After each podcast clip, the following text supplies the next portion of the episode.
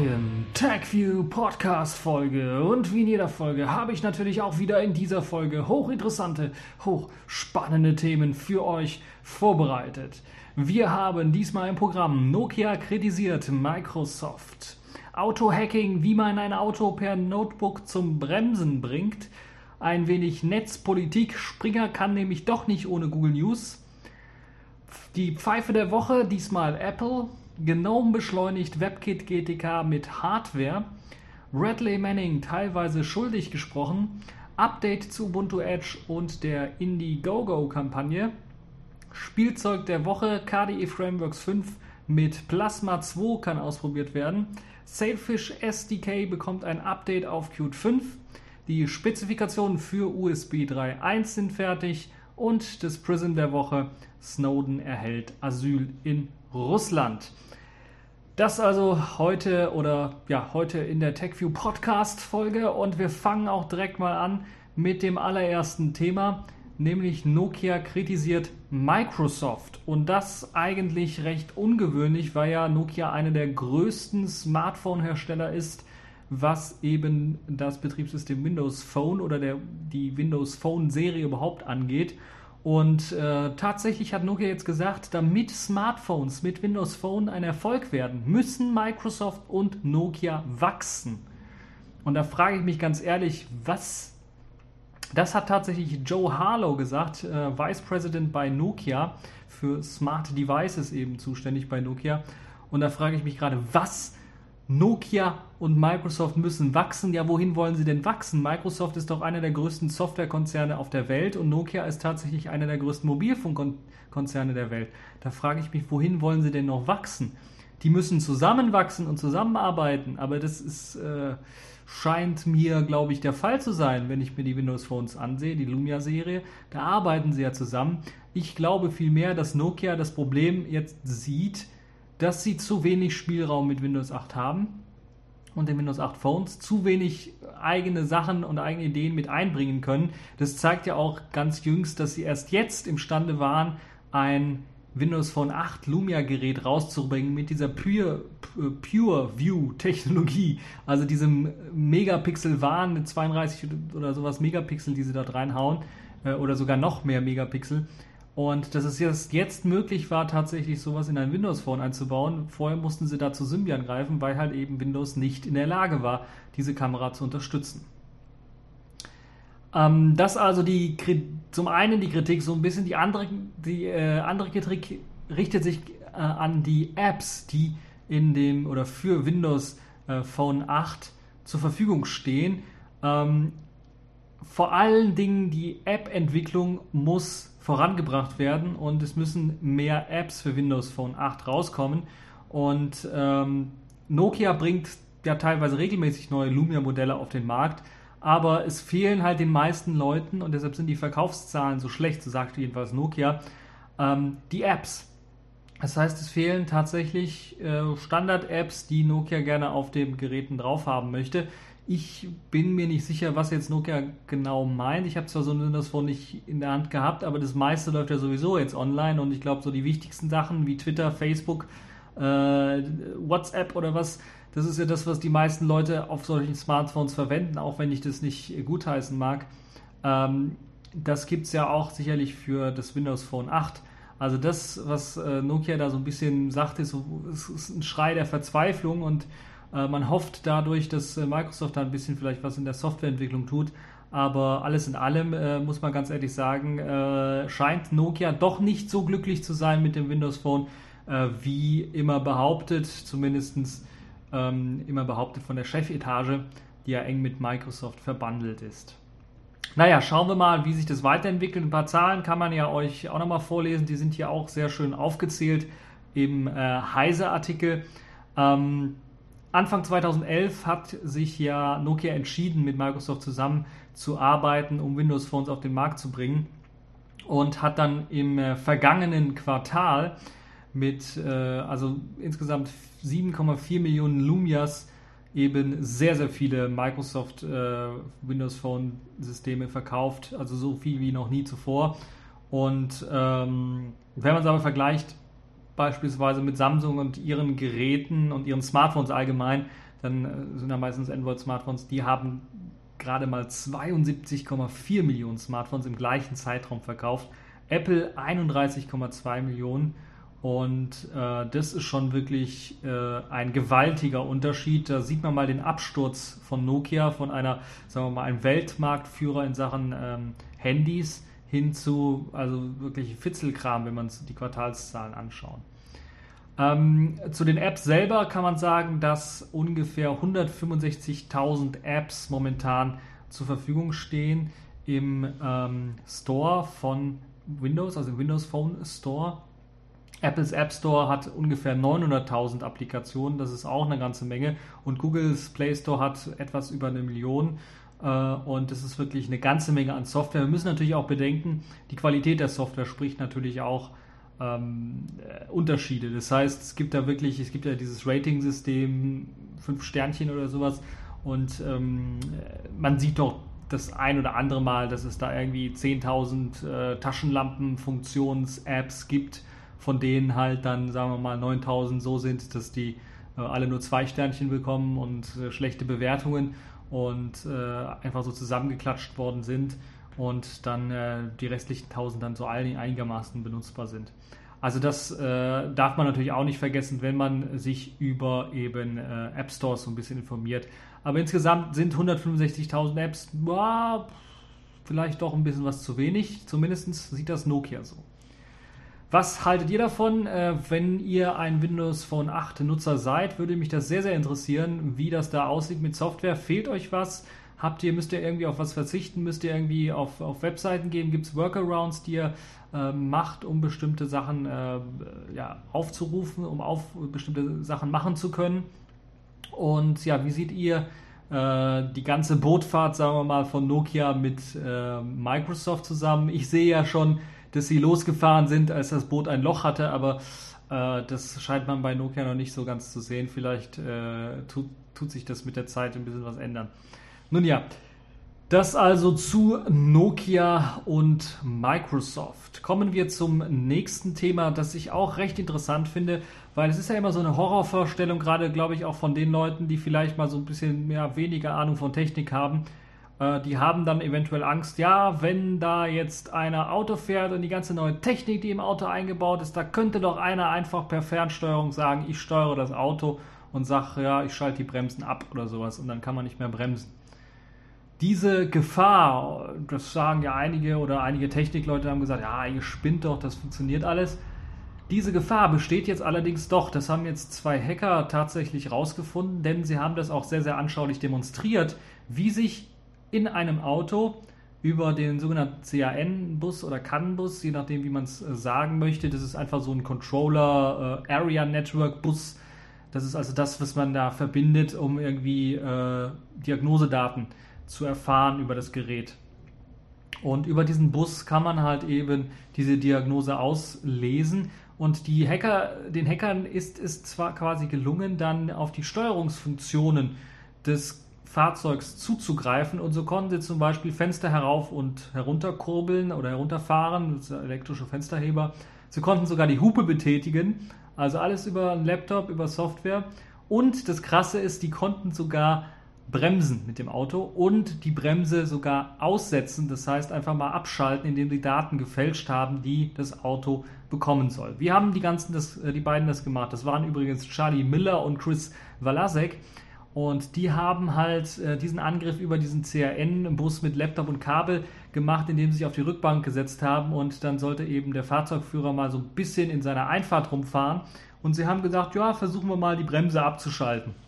Das ist denen auch gelungen und äh, so hat eben äh, der Fahrer des Autos da so, glaube ich, so ein bisschen seine halbe Einfahrt demoliert. Er ist natürlich nicht schnell gefahren, aber so, glaube ich, das eine oder andere hat er da doch kaputt gemacht und ist dann äh, in einem meterhohen Gestrüpp äh, geendet. Er ist halt acht Kilometer oder sowas gefahren, das haben sie alles nachgemessen natürlich. Äh, und ja, die Rückwand seiner Garage und ich glaube, der Rasenmäher haben so ein bisschen was abbekommen, aber das war es dann auch. Äh, aber das ist schon richtig beängstigend zum einen, zum anderen natürlich auch äh, recht interessant. Und die Frage stellt sich natürlich, warum machen das überhaupt Hacker? Warum kommen die auf solche Ideen? Äh, in dem Fall sind beide mh, als Sicherheitsexperten quasi für Firmen angestellt und sollten tatsächlich für das ähm, äh, sollten tatsächlich für ihre Firmen und haben dann auch für das Projekt äh, Defense Advanced Research Pro Projects Agency äh, gearbeitet und haben tatsächlich da 80.000 US-Dollar eingenommen, dadurch, dass sie halt eben diesen Hack durchgeführt haben. Also diese Bremsblockade ist richtig, richtig krass. Das muss ich ganz ehrlich sagen. Aber dass man auch das Auto zum Bremsen bringen kann, das heißt, ohne dass der Fahrer, der Fahrer drückt vielleicht aufs Gas und sie sagen, nö, bremsen und dann wird das Auto gebremst. Das ist schon richtig krass und das kann man alles aus der, von der Rückbank her machen. Und jetzt sagen natürlich die einen, ja, okay, aber wer lässt denn schon äh, irgendeinen Fremden dann auf seinen CAN-Bus zugreifen, der dann diese Daten alle manipuliert? Und man kann ja wahrscheinlich dann allerdings, und das muss man sich ja auch vor Augen halten, dann auch Manipulationen durchführen, indem man sagt, okay, ich verändere die Software im Auto so.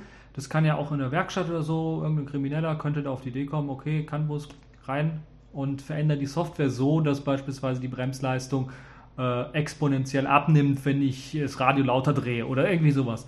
Also das lässt sich sicherlich auch alles machen und das ist halt äh, eine riesengroße Gefahr. Auf der einen Seite natürlich, gerade bei so Werkstätten und so weiter, da muss man halt zur Werkstatt des Vertrauens gehen. Aber auf der anderen Seite sieht es ja jetzt so aus, dass immer mehr Fahrzeuge vernetzt werden. Das heißt, natürlich um zum einen Verkehrsdaten auszutauschen, zum anderen natürlich um Unfallsdaten auszutauschen und so weiter und so fort, werden halt eben diese Autos miteinander vernetzt. Die haben so kleine schicke Antennen, nicht die Radioantennen, sondern tatsächlich Antennen zum Austausch von Daten per GSM oder auch WLAN kommunizieren ja miteinander. Und da kann es natürlich sein, WLAN und GSM kennen wir ja, gerade GSM ist alles unsicher. Da können wir ganz einfach dann vielleicht ein paar ja, präparierte Daten schicken und das wäre sicherlich auch möglich. Das wird wahrscheinlich auch ähm, der nächste Schritt sein für eben die beiden äh, Miller und Walasek, die dann wahrscheinlich äh, das nächste, was sie versuchen werden, ist halt äh, dann diese Kommunikation zwischen Fahrzeugen dann so zu hacken, dass es eben auch möglich ist, äh, da solche Angriffe durchzuführen. Ähm, aber bereits äh, unser Sicherheitsexperte hier in Deutschland, nämlich Carsten Nohl, hat kürzlich auch über eine Schwachstelle bei Wegversperren äh, so ein bisschen berichtet, was ja dann auch per ähm, Funk vor allen Dingen dann äh, funktioniert. Und äh, gerade bei eben solchen äh, drahtlosen Sachen äh, kann es durchaus sein, wenn die immer mehr Zugriff bekommen auf das interne System das nicht irgendwie abgeschottet ist, dass man tatsächlich dann äh, einen CAN-Boss gar nicht mehr braucht. Was ja auch so ein bisschen umständlich ist bei Werkstätten. Wäre es vielleicht viel, viel besser, wenn sie einfach den Laptop auf dem Tisch stehen haben, müssen nicht ins Auto reinsteigen und dann sagen sie einfach hier, äh, das ist das Auto so und so, verbind dich mal und stell mal ein und schau mal, ob da irgendwas kaputt ist oder ob, ob das Auto was meldet viel, viel äh, freundlicher für die ganzen Werkstätten, aber dann zum Nachteil natürlich der Sicherheit, wenn so etwas gehackt werden kann. Das also zum Hack. Das ist, würde ich schon fast den Hack der Woche nennen, würde ich mal sagen. Also Vollbremsung mit einem Notebook. Äh, das ist wirklich krass. Das ist wirklich krass. Ja, äh, bleiben wir bei einem, äh, sagen wir mal, Aufregerthema. Das ist äh, jetzt mal so ein Thema, wo ich sagen würde, ja, das passt auch schon wieder in die Kategorie Netzpolitik, nämlich äh, Springer. Der Springer-Konzern ist ja bekannt für eben äh, verschiedene ähm, ja, Presseerzeugnisse und vor allen Dingen sind sie bekannt, dass sie an der vordersten Stelle gekämpft haben, wenn es um das sogenannte Leistungsschutzrecht geht für äh, Presse- und Medienverlage. Äh, also das sogenannte Google-Lex oder das Google-Gesetz, was äh, vor allen Dingen Springer, der Springer-Konzern durchgesetzt hat. Und jetzt ist es tatsächlich die Ironie der Geschichte, würde ich mal fast sagen, dass äh, der Springer-Konzern tatsächlich das Leistungsschutzrecht gegen Google nicht umsetzen möchte. Zumindest temporär haben sie das gesagt. Ähm, Axel Springer, so heißt es in der Presseerklärung, wird das Recht wahrnehmen und strebt eine Verwertung an. Punkt. Aber jetzt geht's weiter. In dieser Übergangsphase, also sie wollen eine Übergangsphase schaffen, erteilt die Axel Springer AG der Google Germany GmbH eine Opt-in zur Nutzung ihrer äh, Inhalte in Form von Textauszügen, allerdings unter der Maßgabe und mit ausdrücklichem Hinweis, dass dies nur vorläufig bis zur geregelten Rechteverwertung und ohne Anerkennung der einseitig von Google gesetzten Konditionen geschieht. Das heißt im Grunde genommen, das LSR wird hier nicht angewandt und einer der vordersten Mitstreiter war eben der Springer-Konzern. Die haben selber gemerkt, okay, wenn jetzt unsere Artikel einfach verschwinden von Google News, dann haben wir ein Problem. Dann klicken nicht mehr genug Leute drauf. Deshalb wollen sie jetzt so eine Übergangszeit machen, bis sie sich mit Google geeinigt haben. Äh, frage ich mich, das hätte sie auch vorher irgendwie machen können oder versuchen können. Ich glaube, der Erfolg ist, äh, wird im gleichen Maßstab gemessen. Ich glaube, Google wird sich da nicht so leicht äh, dazu verführen lassen, da was extra zu bezahlen für und dann, weil sie, weil sie ganz genau wissen, dass er am längeren Hebel sitzt. Weil wenn eben einfach äh, Springer-Konzern nicht mehr bei Google News genutzt oder gelistet wird, dann hat eben auch der Springer-Konzern ein riesengroßes Problem. Ähm, interessant fand ich eben, dass Axel Springer Google mit den Taliban vergleicht. Also das sind alles Zitate bis zum Geh nicht mehr. Google ist eine Art Taliban und wehrt sich gegen jede Art von Fortschritt. Das ist natürlich ein glorreicher Satz. Google, die, glaube ich, zu einer der letzten großen Technologieunternehmen zählen, die in den letzten zehn Jahren den Fortschritt überhaupt ermöglicht haben. Und ich frage mich gerade, von welchem Fortschritt man da redet. Ich glaube eher, dass dieser äh, ganze Fortschritt am Axel Springer Verlag vorbeigegangen ist, wenn sie es halt eben nicht schaffen, ein Geschäftsmodell in, in der Online-Welt zu schaffen und jetzt versuchen, mit solchen Mitteln halt eben ein Geschäftsmodell zu ersetzen. Und das ist wirklich schon sehr, sehr traurig. Man will nicht so sehr Google in Schutz nehmen, aber man muss schon sagen, das ist schon eine Ironie der Geschichte, wenn halt eben äh, hier der Axel Springer Verlag äh, dann sagt, okay, wir verzichten auf das Leistungsschutzrecht. Da sieht man mal wieder mal ein paar Millionen rausgeblasen für so ein Gesetz, was komplett für, für den Arsch ist. Also wirklich komplett für den Arsch ist. Und äh, es ist, äh, also es ist eigentlich unglaublich sowas. Nun ja, es gibt noch ein paar weitere lustige Zitate, die man sich hier durchlesen kann von Axel Springer und so weiter, aber ich will jetzt nicht weiter mich aufregen und sage so, ja, okay, lassen wir es erstmal bei, dabei. Wollen wir mal schauen, ob das äh, wirklich durchgesetzt wird, ob sie dann wirklich dann irgendwann mal sagen, wenn Google sagt, nö, wir bezahlen nichts, äh, dann wirklich dicht machen bei Google News oder äh, ob das dann was äh, anderes äh, wird, ob sich da was ändern wird. Ja, kommen wir zum nächsten Thema der Woche. Äh, die Pfeife der Woche. Dieses diesmal wieder Apple. Ich glaube, Apple ist neben der Bundesregierung auf Platz 2, was meine Pfeifen der Woche angeht. Ähm, und das ist wirklich schon richtig hart, aber das auch zu Recht. Und ich frage mich ganz ehrlich, wenn ich das hier lese, warum kaufen Leute eigentlich noch Apple-Produkte, wenn sie wissen, dass die zu solchen Konditionen hergestellt werden?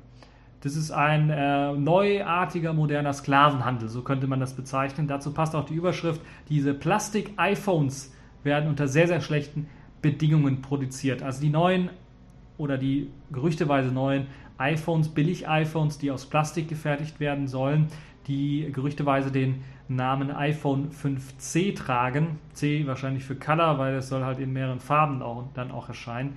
Äh, diese günstigen Preise, die das Gerät eben haben soll, also deshalb auch Billig-iPhone genannt, sollen eben durch katastrophale Arbeitsbedingungen ermöglicht werden.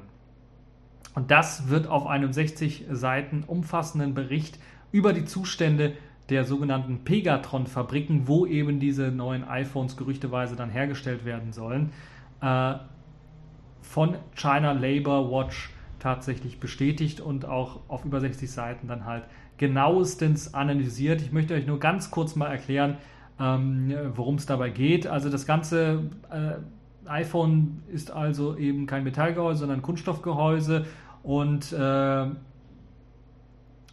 sieht halt so aus, dass halt eben dort wahrscheinlich diese neuen iPhones hergestellt werden.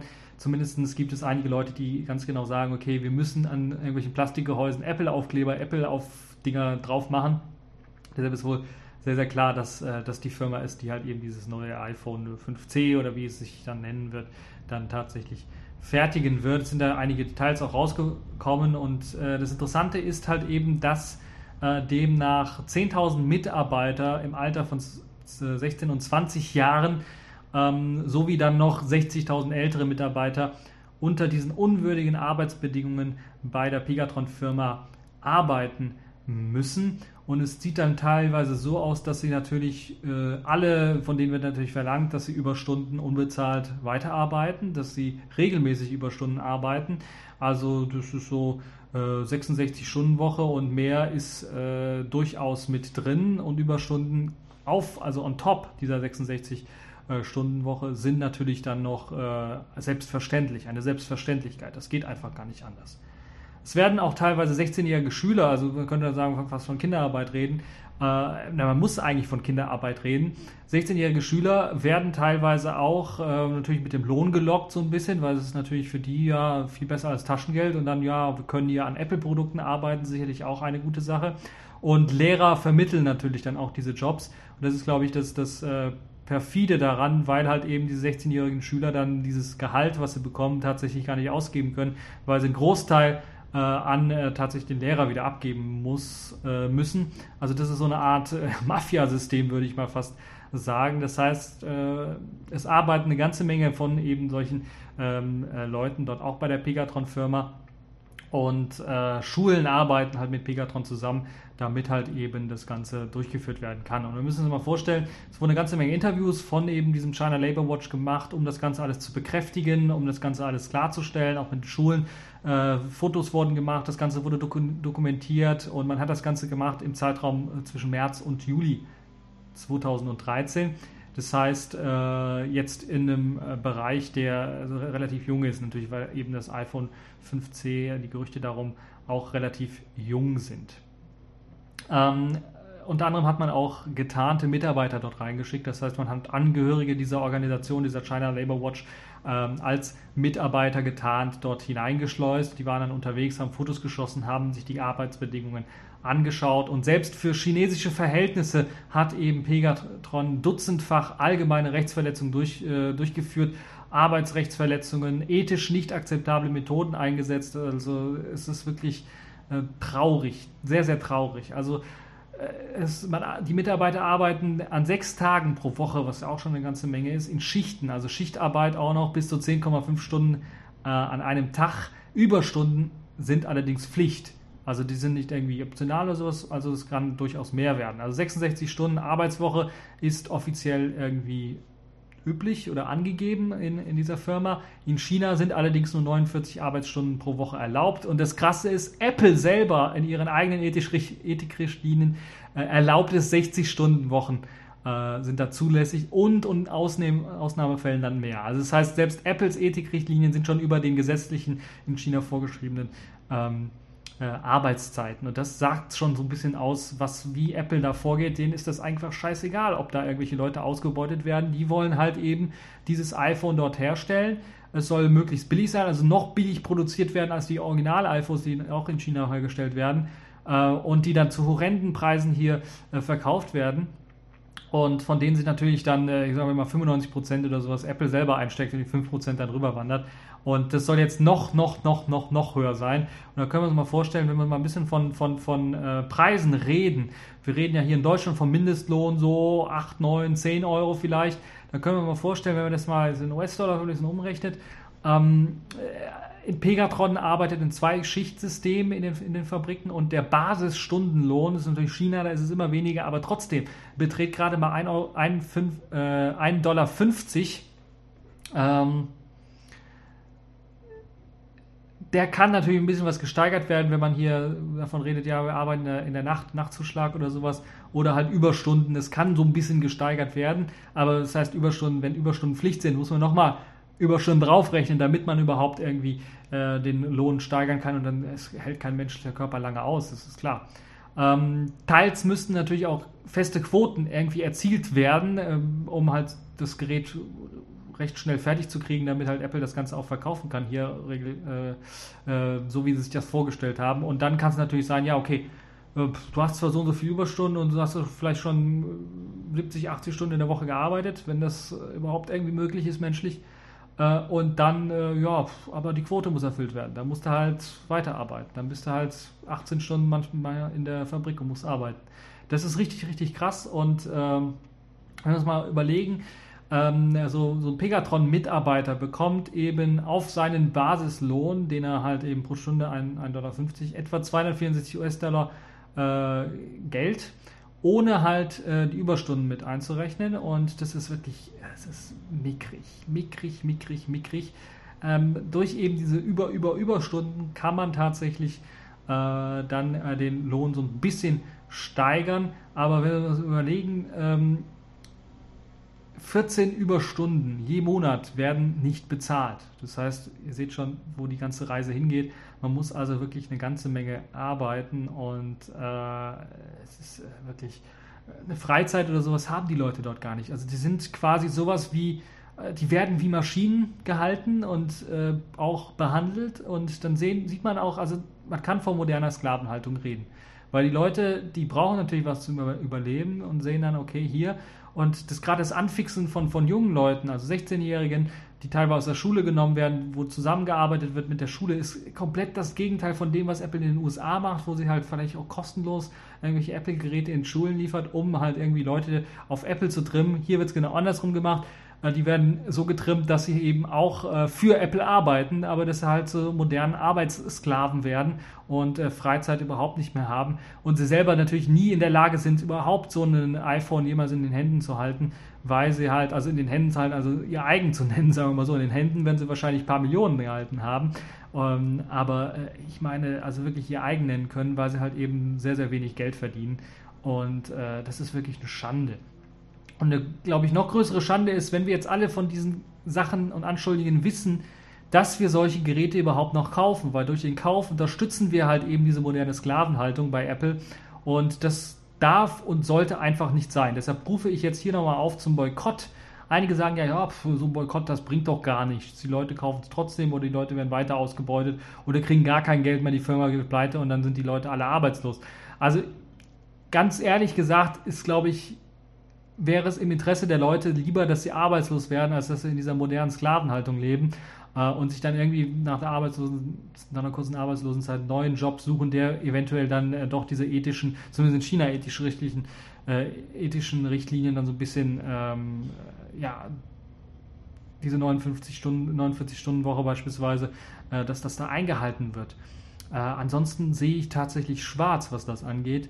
Und äh, man kann sich doch, stellt euch mal vor, ihr reist nach China und habt dann so ein Handy in der Hand und seht dann die Leute äh, oder müsst dann die Leute da sehen, äh, die dran gearbeitet habt, äh, haben. Vielleicht müsste und sollte man eventuell in Zukunft Apple dazu verdonnern, äh, dann mal ein paar Bilder von ihren Arbeitsplätzen, so wie halt auf Zigarettenpackungen immer vor äh, irgendwelchen Krebssorten gewarnt wird und teilweise auch jetzt auch in der Diskussion ist, dass man da Bilder zeigt von ähm, äh, Raucherlungen und, und, und äh, äh, abgeschnittenen Beinen und so weiter und so fort, Raucherbeinen und so weiter und so fort, äh, dass man da eventuell auch auf solchen Apple-Produkten mal verdonnert, die Regierungsmacht, mal verdonnert, da mal Fotos aus, von den Arbeitsbedingungen von, von, von Apple-Fabriken zu machen, damit halt den Leuten das mal ein bisschen klarer wird, was sie da eigentlich kaufen. Und das ist wirklich kein Witz, sondern da müssen wir uns mal vorstellen, äh, wohin das Ganze dann führen wird und äh, was wir hier eigentlich alle gerade machen.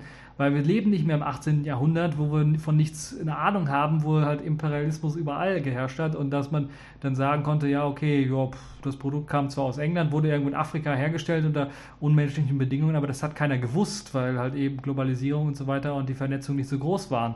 Jetzt leben wir eben im 21. Jahrhundert und wir haben die Globalisierung, wir haben die Mittel, äh, die Welt ein bisschen was besser zu machen. Und wenn wir nicht anfangen als Konsumenten damit, weil das ist ja unsere Macht, die wir haben über solche Konzerne, einfach zu sagen, nö, wir kaufen euer Produkt nicht, weil es zu menschenunwürdigen Zwecken hergestellt wird, dann äh, muss der Konzern eben reagieren. Gleiches gilt ja auch mit dieser Green-Kampagne, die Apple relativ schnell, äh, auf die Apple relativ schnell aufgesprungen ist, weil sich viele Leute darüber empört haben, dass halt eben sehr, sehr giftige Stoffe in ihren Produkten steckt. Und da ist Apple ja zum Vorreiter, was, was äh, grüne Sachen angeht, ähm, gekommen.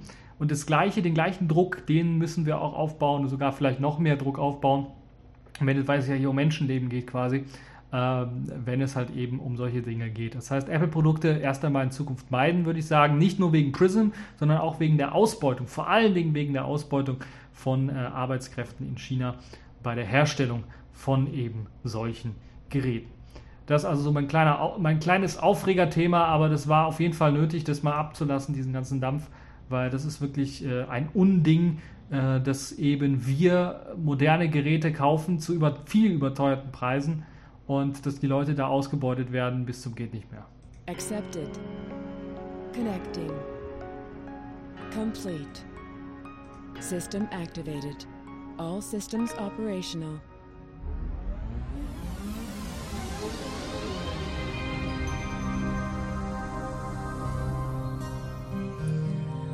Ja, widmen wir uns wieder etwas äh, den äh, Technikthemen zu, aber nur etwas, weil gleich kommen wir natürlich wieder zu einem etwas äh, netzpolitischen Thema. Aber bleiben wir erstmal beim Technikthema GNOME. Das GNOME-Team hat jetzt eine WebKit GTK Plus mh, Version mit Hardwarebeschleunigung angekündigt. Das heißt, der GNOME-Browser, Browser oder Web oder so wie der heißt, also das ehemalige Epiphany, ist ja bisher noch nicht Hardware beschleunigt oder kann Videos bisher noch nicht Hardware beschleunigen. Und diese Unterstützung für die, diese Hardwarebeschleunigung ist jetzt zumindest im Unterbau WebKit GTK Plus mit eingebaut worden, arbeitet oder basiert auf der GStreamer-Technologie äh, oder auf dem GStreamer-Framework. Äh, allerdings gibt es noch einige Fehlerchen, die ausgebessert werden müssen. Ähm, etwa ein Jahr lang hat man jetzt daran entwickelt, haben diese GNOME-Entwickler daran entwickelt, halt eben diese hardwarebeschleunigte Videodarstellung in WebKit GTK einzubauen. Und momentan ist es halt möglich, äh, HD-Videos mit Hilfe der GPU im Browser, wie zum Beispiel Epiphany, also dem Webbrowser unter GNOME, dem Standard-Webbrowser, äh, abzuspielen. Das hat zumindest äh, der Igalia-Mitarbeiter Victor Jacques geschrieben. Und äh, tatsächlich funktionieren halt eben auch 1080p-Videos, also Full HD sollen ohne Probleme abgespielt werden können. Das Ganze basiert auf dem GStreamer Framework, habe ich ja bereits gesagt, und äh, soll halt eben äh, auch mit, also soll dadurch glänzen, dass es halt einen effizienten Umgang mit OpenGL-Texturen äh, hat und unnötiges Hin- und Herkopieren zwischen Arbeitsspeicher äh, der CPU und GPU verhindern soll. Das Ganze ist noch ein bisschen was fertig, äh, unfertig meine ich, weil das Ganze auf äh, Basis von GStreamer 1.2 äh, fußt immer noch. Also GStreamer 1.2 ist ja eine relativ aktuelle Version ähm, und ist halt bisher noch, sagen wir mal, ja, sehr in, in, in Entwicklung äh, inbegriffen, aber zumindest gibt es jetzt eine Version, die man eventuell dann auch, wenn man sich das selber kompilieren möchte, testen kann. Äh, es gibt die sogenannte GStreamer VA-API. VA-API ist halt eben diese Beschleunigungs-API unter Linux oder so heißen fast alle. Und diese GStreamer VA-API-Plugins sollen halt eben äh, ermöglichen, halt dieses schnelle Hardware-beschleunigte Abspielen von eben Videos auch in WebKit GTK Plus äh, zu ermöglichen. Mhm. Ähm, es gibt auch interessanterweise in diesem in diesem ähm, in dieser Entwicklung zu eben diesem G-Streamer oh, dieser G-Streamer Unterstützung und WebKit GTK Plus sind einige Bugs auch aufgetaucht, wie beispielsweise äh, Tearing-Artefakte. Das heißt, dieses ganze ja Tearing, das kennt ihr ja vielleicht bei Videos und so weiter und so fort. Äh, diese sind vor allen Dingen aufgetaucht. Man hat dann in der Bibliothek, äh, die halt eben für das äh, vertikale, äh, für vertikale Auslasslücken zuständig ist, tatsächlich dann ein bisschen was äh, Nachholbedarf und da möchte man halt dann äh, gerade bei hochauflösenden Szenen mit schneller Bewegung tauchen auch eben diese Tearing-Effekte auf. Da möchte man halt auch nachrüsten, so dass halt eben die Hardwarebeschleunigung in GTK Plus Browsern dann äh, durchaus viel, viel besser genutzt werden kann, als das äh, derzeit auch mit den Entwicklungsversionen äh, der Fall ist. Also da müssen wir mal schauen, wie sich das weiterentwickelt. Ich bin äh, relativ gespannt, äh, denn eben das GNOME-Team arbeitet sehr stark an WebKit GTK und äh, sind ja bereits jetzt schon ein Jahr an der Arbeit für eben diese Full-HD-Videos. Es könnte durchaus was äh, sehr, sehr Stabiles und Gutes werden. Da bin ich echt mal gespannt, wie sich das weiterentwickelt. Kommen wir wieder zu einem netzpolitischen Thema. Bradley Manning wurde jetzt tatsächlich teilweise freigesprochen, aber zum großen Teil tatsächlich äh, schuldig gesprochen. Also der vor allen Dingen der Spionage schuldig gesprochen will jetzt nicht äh, anfangen mit dem, in wie vielen Fällen er von wie vielen Fällen, in, in wie vielen Anklagepunkten schuldig gesprochen wurde, weil da gibt es irgendwie unterschiedliche Zahlen. Golem schreibt 20 von 22 Anklagepunkten wurde er schuldig gesprochen, bei anderen äh, heißt es äh, 19 von 21 oder sowas. Also er wurde zumindest in vielen Fällen für schuldig äh, gesprochen. Eben der Spionage beispielsweise wurde er schuldig gesprochen. Auch für das sogenannte Collateral Murder Video, also dieses Video, wo man dann tatsächlich im äh, Irak dann gesehen hat, wie Unschuldige erschossen werden. Und vor allen Dingen, äh, selbst wenn man sich vertan hat und gemeint hat, die Kameras, also Unschuldige, auch Journalisten erschossen worden äh, sind, auch wenn man sich vertan hat und äh, gemeint hat, diese Kameras seien RPG-Launcher oder sowas ähm, dann eben auf die zivilen Helfer zu schließen, die halt eben die Leute ins Krankenhaus bringen wollen. Das ist, glaube ich, die eigentliche äh, Schandtat und äh, Das ist eben das, was Manning aufgedeckt hat. Und zu diesem Video auch wurde er tatsächlich dann, oder für dieses Video wurde auch schuldig gesprochen. Wozu er nicht schuldig gesprochen wurde, ist halt eben die Unterstützung des Feindes, also äh, die Begünstigung des Feindes oder die Unterstützung des Feindes, dass er tatsächlich äh, dafür gearbeitet hat, dass der Feind irgendwelche Daten bekommt. Also Feind, definiere Feind. Wenn die Amerikaner nicht sagen dürfen, mit wem sie gerade im Krieg sind, weil das eine Geheimsache ist, da fragt man sich ja, wer ist denn jetzt der Feind hier? Das können ja dann alle sein. Und das ist halt eben das, das Gefährliche. Und das zeigt so ein bisschen, wo die USA hingeht und was ja auch Jimmy Carter gesagt hat, dass die Amerikaner momentan, die USA momentan keine funktionierende Demok Demokratie hat. Das zeigt, glaube ich, auch dieses, äh, dieses Gerichtsurteil. Er wurde zwar in den mal, schwersten Punkt freigesprochen, aber ihm droht halt immer noch eine lebenslange, also 136 Jahre Haft oder sowas. Die Amerikaner sind auch so ein bisschen komisch, was, ihr, äh, was, was, was ihre Gefängnisjahre und so weiter angeht.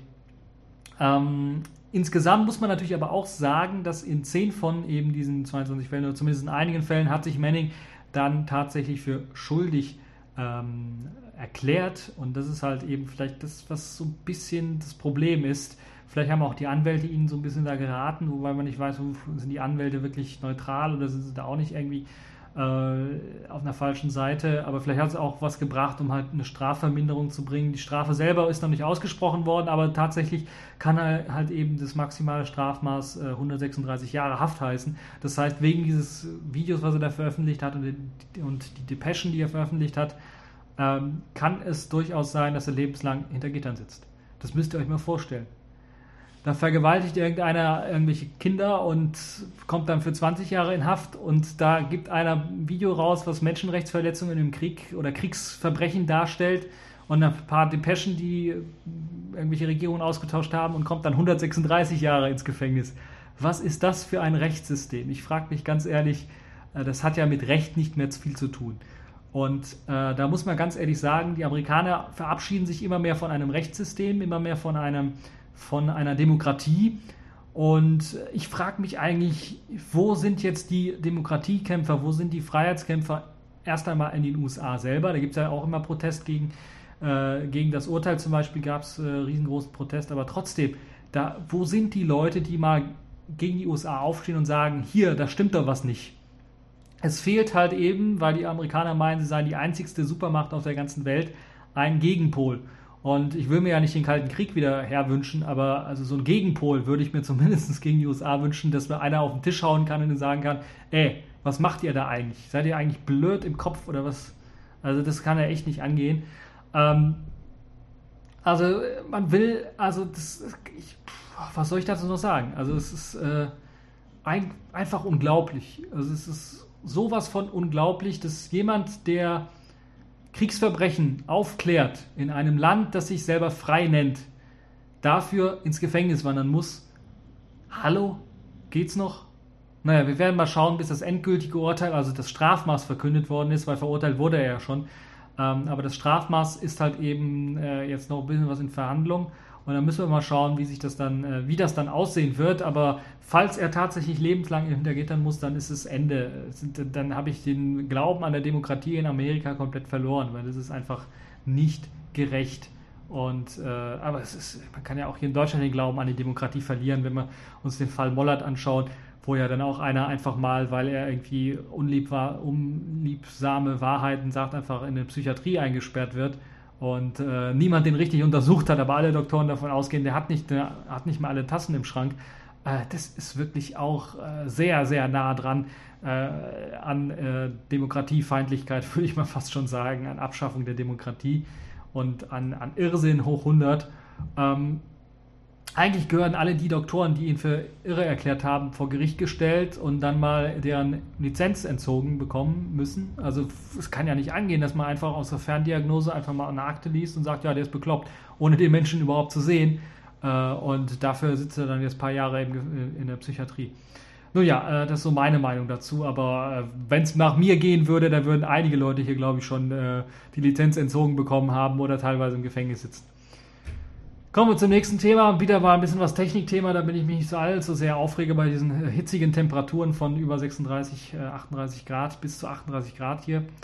Ähm, zumindest gerade an dem Tag, wo ich aufnehme. Äh, KDE Frameworks 5 und Plasma 2 können nun als Kubuntu-Pakete ausprobiert werden. Ja, ihr habt richtig gehört, Plasma 2, was sich ja auch sehr, sehr stark in der Entwicklung befindet, zusammen natürlich auf oder fußend auf dem KDE Frameworks 5, das ja auf Qt 5 aufsetzt, auf Qt Quick vor allen Dingen auch aufsetzt. Das ist jetzt schon in einer allerersten Testversion.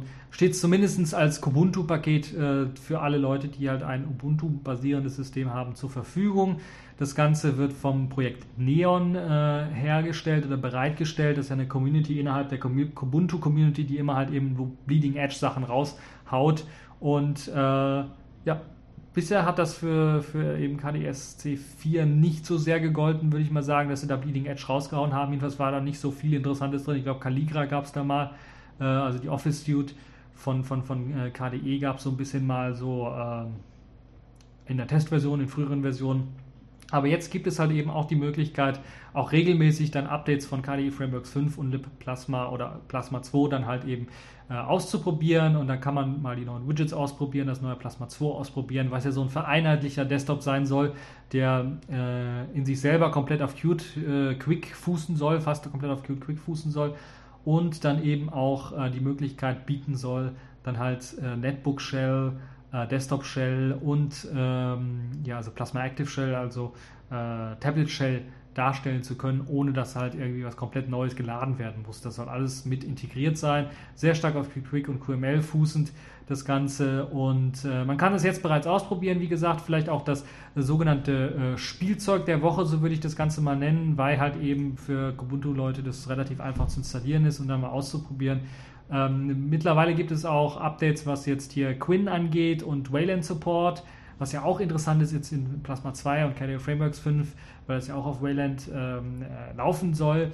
Äh, Quinn und Wayland Support läuft auch eine ganze Menge, äh, denn äh, beispielsweise der, also Fenster können schon dargestellt werden, es können sogar Fensterrahmen schon dargestellt werden. Es läuft auch schon hier die Möglichkeit, dass man einfach ein Fenster an Ecke, Ecken ziehen kann. Es wird automatisch dort vergrößert in dieser Ecke. Äh, das klappt auch alles schon. Also wir, ich würde mal sagen, Mitte nächsten Jahres, Sommer nächsten Jahres, also ein Jahr später jetzt ungefähr, werden wir äh, KDE komplett, also KDE SC komplett auf eben äh, Wayland laufen sehen können. Äh, davor sicherlich auch schon, sagen wir mal, Anfang nächsten Jahres werden wir sicherlich schon einige Beta- oder Alpha-Version haben, die man so, wo man ein bisschen was rumspielen kann. Also so im gleichen Status jetzt wie jetzt hier Plasma 2 und äh, KDE Frameworks 5, was ja noch sehr, sehr früh in dem Stadium, Stadium ist, äh, wo man es ein bisschen ausprobieren kann. Das sind eher für Techniker, für Entwickler gedacht, die mal ein bisschen so ausprobieren wollen, äh, was ist alles jetzt möglich mit dem neuen Plasma 2 und äh, sich dann vielleicht den Code anschauen wollen, dann gucken, ah, so und so haben sie es geregelt und so und so funktioniert das Ganze, so und so ist jetzt die Aufteilung. Das also auch alles erreichbar und äh, Pakete gibt es übrigens für Kubuntu 13.04 und das äh, kommende 13.10, wo ihr euch das Ganze dann doch äh, noch runterladen könnt. Bleiben wir bei Qt Quick und QML. Dort gibt es nämlich auch ein Update von den Jolla-Machern äh, oder Jolla-Machern. Ich habe es auch schon wieder vergessen, wie das ausgesprochen wird. Ich sage einfach mal Jolla. Also, die haben jetzt tatsächlich ihr Sailfish SDK geupdatet, nachdem sie halt eben das erste SDK relativ früh angekündigt und gezeigt haben wurde ihr SDK jetzt angepasst und eben auf Qt 5 und Qt Quick 2 geupdatet und erhält dadurch auch Wayland Support. Ihr erinnert euch vielleicht, das erste SDK basierte noch auf Qt Quick 4, äh, Qt 4 und Qt Quick 1, das heißt eben auf Qt 4 basierend, Qt 4.8 basierend und hatte kein Wayland Support, sondern war alles X11 und jetzt gibt es tatsächlich äh, das neue SDK, das auf Qt 5, äh, Qt Quick 2 und eben mit Wayland Support daherkommt. Uh, Q Creator ist wieder mit dabei und ich hoffe, ich habe es noch nicht runtergeladen und getestet, das könnt ihr ja auch mal machen, vielleicht auch mal so teilweise Spielzeug der Woche.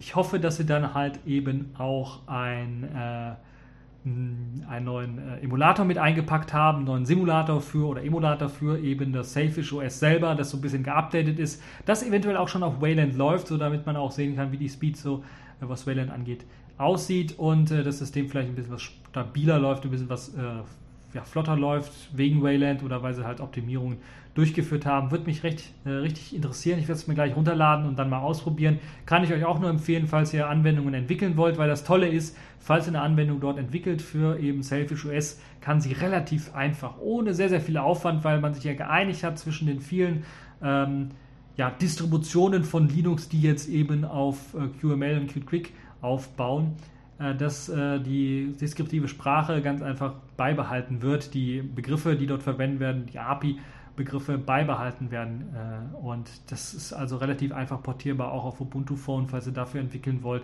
Und sogar auf Migo und andere Plattformen. Deshalb empfehle ich euch da mal reinzuschauen und euch das mal anzuschauen. und ja, eine sehr, sehr gute Sache. Ja, kommen wir zum nächsten Thema. Eine kleine News für alle diejenigen, die es interessiert. Superspeed Plus USB oder USB 3.1 auch genannt, mit 10 Gigabit pro Sekunde ist nun fertiggestellt. Also der Startschuss für Entwickler wurde gegeben, weil halt eben die Spezifikationen fertig sind. Dadurch wird USB 3 eben verdoppelt von den 5 Gigabit, die es pro Sekunde gab, jetzt auf die 10 Gigabit pro Sekunde, was äh, glaube ich sehr, sehr cool ist. Äh, es gibt auch schon ein eigenes Logo. Superspeed Plus äh, wird das wahrscheinlich dann auch heißen. Superspeed Plus zertifiziert wird es wahrscheinlich Aufkleber dann auch geben auf äh, Notebooks, auf äh, USB-Hubs und so weiter und so fort.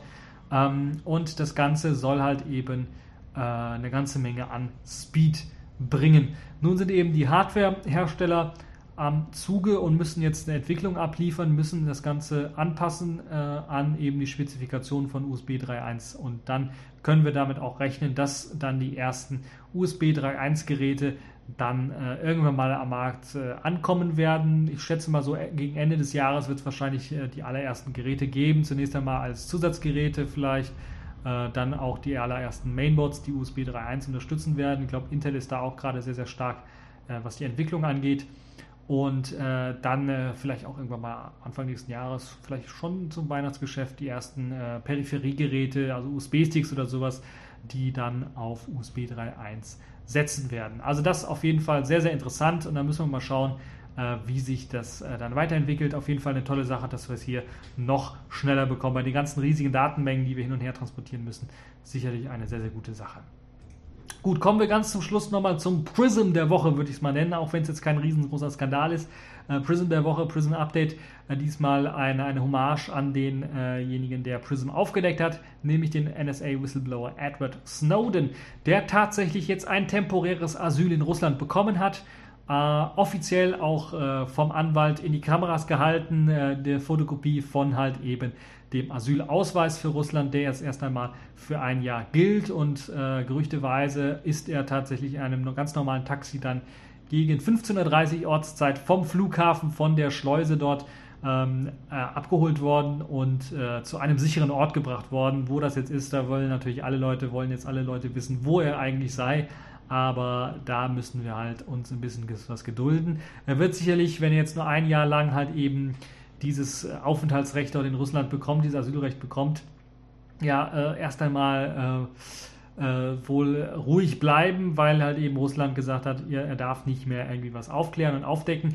Äh, Russland war wohl selber nicht so richtig informiert, weil sie haben wohl nicht mitbekommen, dass er sein ganzes Material im Grunde genommen schon dem Guardian gegeben hat und der jetzt eigentlich diese Veröffentlichung macht und Snowden selber eigentlich recht wenig dazu eigentlich gesagt hat bisher und die ganzen Veröffentlichungen halt vom Guardian koordiniert werden und das alles bei denen quasi liegt. Und jetzt, wenn neue Sachen in Sachen Prism rauskommen, die auf Basis von Edward Snowdens Informationen rauskommen, dann liegt es halt einfach daran, weil eben die Daten beim Guardian liegen und die das Ganze immer noch auswerten.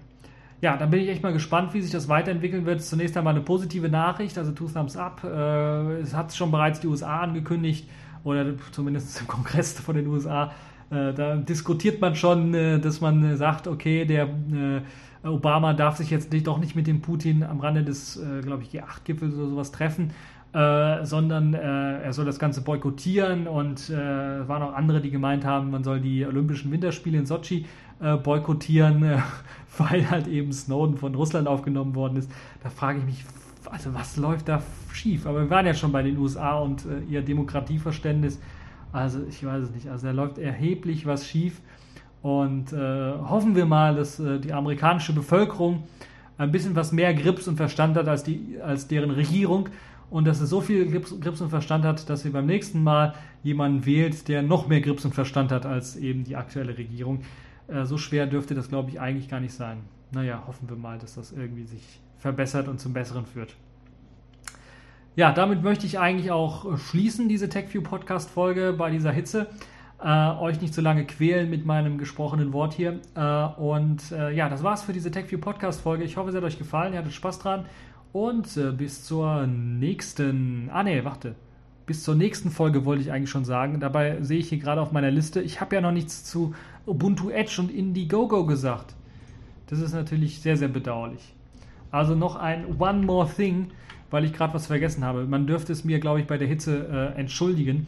Uh, Ubuntu Edge. Wir haben ja, ich möchte ein kurzes Update geben, weil ich habe ja letztes Mal darüber geredet von dieser Indiegogo-Kampagne von Ubuntu Edge. Und äh, lasst mich nicht lügen, ich gehe gerade mal auf die Seite, auf die Indiegogo-Seite, um euch den aktuellen Stand durchzulesen. Jetzt am Freitag, äh, den äh, 2. 2.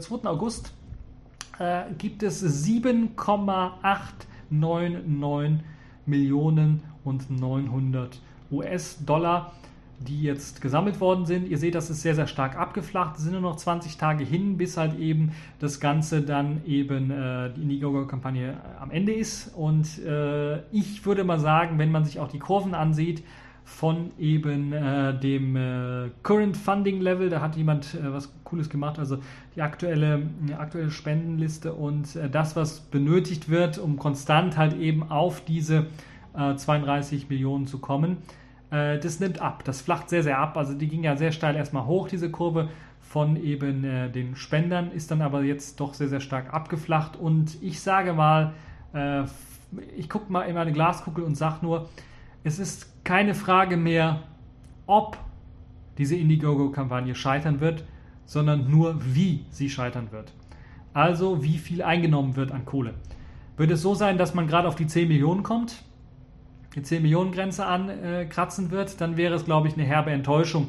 Auch wenn es eine der größten Indiegogo-Kampagnen überhaupt ist, aber wenn man 32 Millionen angesetzt hat und knapp über 10 Millionen kommt, ist das eine herbe Enttäuschung. Äh, man kann aber auch damit rechnen, gerade gegen Ende, also wenn die letzten zwei, drei Tage da irgendwie stattfinden von der Indiegogo-Kampagne, dass das Ganze nochmal steil ansteigt, also viel steiler ansteigt als jetzt diese abgeflachte Kurve, äh, dass man da vielleicht auf 15 Millionen kommt Vielleicht sogar 20 Millionen. 20 Millionen wäre, glaube ich, dann so ein Ziel, wo die Ubuntu-Macher, die also Canonical, dann sagen würde, okay, wir haben unser Ziel quasi nicht komplett erreicht, aber wir waren sehr, sehr gut. Also sie können sich dann nochmal zurückziehen. Aber die Frage ist wirklich nicht, ob es scheitern wird, sondern es scheitert definitiv. Nur wie spektakulär wird es scheitern? Wird es bei 10, bei 15 Millionen oder bei 20 Millionen scheitern oder in dem Rahmen ungefähr? Und das ist halt die Frage, die wir uns jetzt stellen müssen. Und dann ist natürlich die Frage, wird Canonical die Leute dann verärgern und sagen, also die es schon gespendet haben und verärgern, nee, wir machen jetzt kein Phone, oder wenn sie es doch machen? Ich bin mir relativ sicher, weil sie es ja schon geplant haben und so viel Arbeit schon rein investiert haben und eigentlich auch Geld rein investiert haben in eben die Gestaltung des Ganzen, müssen natürlich auch die Leute bezahlt werden, die diese ganze, äh, ganze Design geplant haben, die Software, die entwickelt worden ist und so weiter und so fort, äh, dass die auf jeden Fall weitermachen werden ähm, nur die Frage ist halt, wie gestärkt können sie dann halt davon gehen. Ich glaube, dass deren ursprüngliches Ziel, 32 Millionen zu erreichen, viel zu hoch gegriffen war. Hätten sie ein realistisches Ziel gehabt, sagen wir mal, und es wäre vielleicht auch klüger gewesen, gerade wenn, äh, was die Leute ja meinen, die sagen ja, okay, äh, die wollen das Ganze ja machen, zu zeigen, wie Potenzial überhaupt in eben äh, Open Source und eben Ubuntu Edge eventuell steckt. Hätten sie es realistischer gemacht, besser gemacht, hätten sie einfach nur gesagt, 12 Millionen wollen wir haben als Startkapital, um Ubuntu Edge so ein bisschen ins Laufen, ins Rennen zu bringen. Jetzt haben wir 7,8 Millionen, aber ich bin mir relativ sicher, wenn es 12 Millionen gewesen wären und äh, man hätte dann 15, 16 Millionen oder vielleicht sogar 20 Millionen eingenommen, dann könnte Canonical sagen, Riesenerfolg, wir haben mehr eingenommen in den 30 Tagen, als wir jemals uns das selber gedacht haben. Und äh, sie würden dann sagen, okay, hier seht ihr das Potenzial von Open Source. Hier seht ihr das Potenzial davon, ein freies, naja, was heißt frei, aber zumindest teilweise freies äh, Linux-basierendes Alternativsystem auf den Markt zu bringen und könnte damit dann sicherlich auch zu den verschiedenen äh, Hardwareherstellern hingehen, zu den verschiedenen Carriern hingehen äh, und dann sagen, hier seht ihr mal, wie es aussieht. Aber wenn sie jetzt so ein hohes Ziel wie 32 Millionen ansetzen und das nicht erreichen, dann wird es, glaube ich, äh, schlecht aussehen. Zumindest für einige Leute wird es schlecht aussehen. Und äh, selbst wenn das ein Rekord wird bei Indiegogo, äh, bin ich mir relativ sicher, es wird trotzdem schlecht aussehen. Äh, zumindest für einige Leute. Nun ja, also ich bin recht skeptisch, was Ubuntu Edge angeht. Wir werden also wahrscheinlich ein Scheitern des Ubuntu Edge Projektes sehen, was jetzt die Finanzierung auf Indiegogo angeht. Wir müssen nur noch schauen, wie es scheitern wird. Ihr könnt euch selber, ich habe das Ganze verlinkt, äh, diesen netten Graphen anschauen, wie viel Spenden sie ungefähr einnehmen müssen, äh, wenn sie das Ziel erreichen wollen, konstant so ein bisschen und wie viel sie gerade einnehmen. Da gibt es eine nette Grafik, die das Ganze zeigt. Äh, natürlich nicht außer Acht lassen dürft ihr, dass eben ähm, dann auch gegen Ende, also gegen die letzten zwei, drei Tage oder sowas, das Ganze nochmal das ist bei jedem Projekt eigentlich Indiegogo oder äh, Kickstarter, dass das nochmal steil ansteigt, so ein bisschen, weil Leute dann nochmal aufgefordert werden, das Projekt zu unterstützen.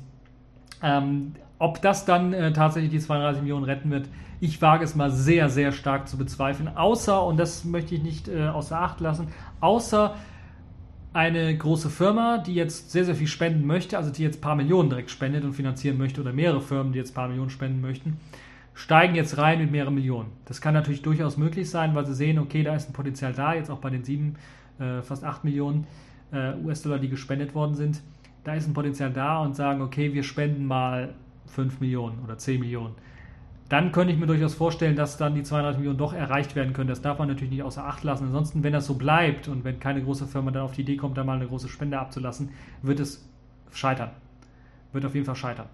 Gut, das also zu meinem Ubuntu Edge äh, Nachtrag so ein bisschen. Also das war das One More Thing, was ich noch erwähnen wollte.